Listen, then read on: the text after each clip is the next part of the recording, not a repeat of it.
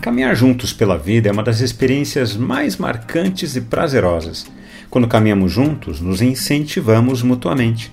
Quando um está mais cansado do que o outro, é incentivado e ajudado pelo outro.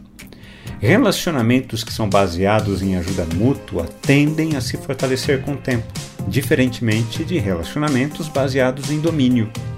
Vamos caminhar juntos? Temos aprendido que o pecado se manifesta de muitas formas em nosso mundo, mas sempre se apresentando de maneira violenta.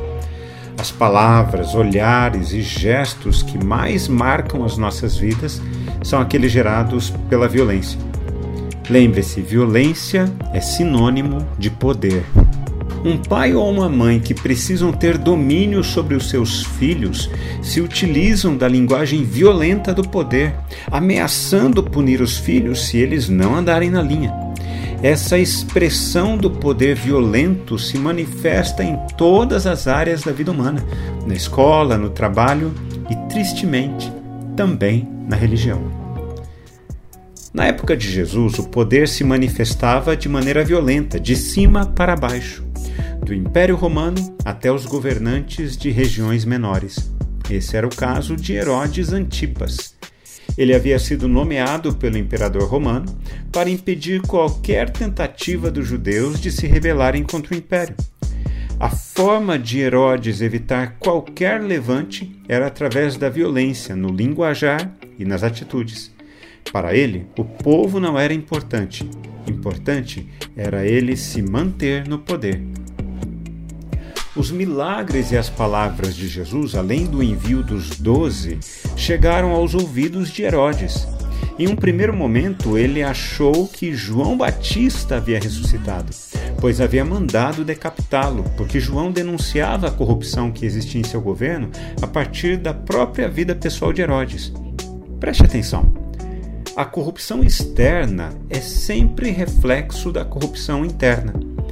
Corrupção e poder estão em todas as instâncias da sociedade humana, porque o pecado é a base dessas relações.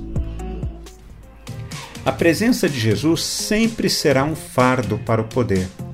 Toda expressão política, militar ou civil que precisa se basear na violência e na ameaça se apresenta como um movimento anticristo líderes que se dizem seguir a Deus, mas usam da ameaça violenta ou do poder para silenciar os contrários são anticristos, ou seja, contrários a Cristo. Herodes foi assim.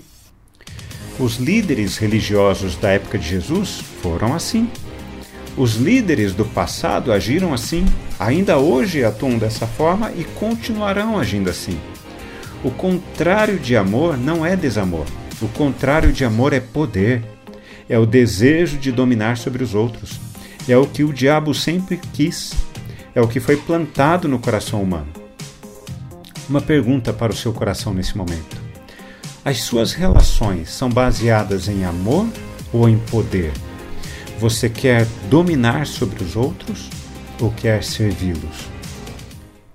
Quando refletimos na palavra de Deus, precisamos responder a ela eu quero orar por mim e por você. Santo Pai, o Senhor sabe o quanto é assustador para nós lidarmos com um mundo onde as relações são baseadas em poder. Quanta maldade, Deus, se manifestando. Pai, queremos que o Evangelho de Jesus se manifeste em nossas vidas, transformando a nossa realidade, porque cremos que o Senhor é o único que tem o poder de mudar as pessoas. Ajuda-nos, Senhor, a vencer o mal com o bem sempre. E que assim seja, em nome de Jesus. Amém. Um forte abraço a você, meu irmão e minha irmã. Nos falamos em nosso próximo encontro, está bem? Até lá!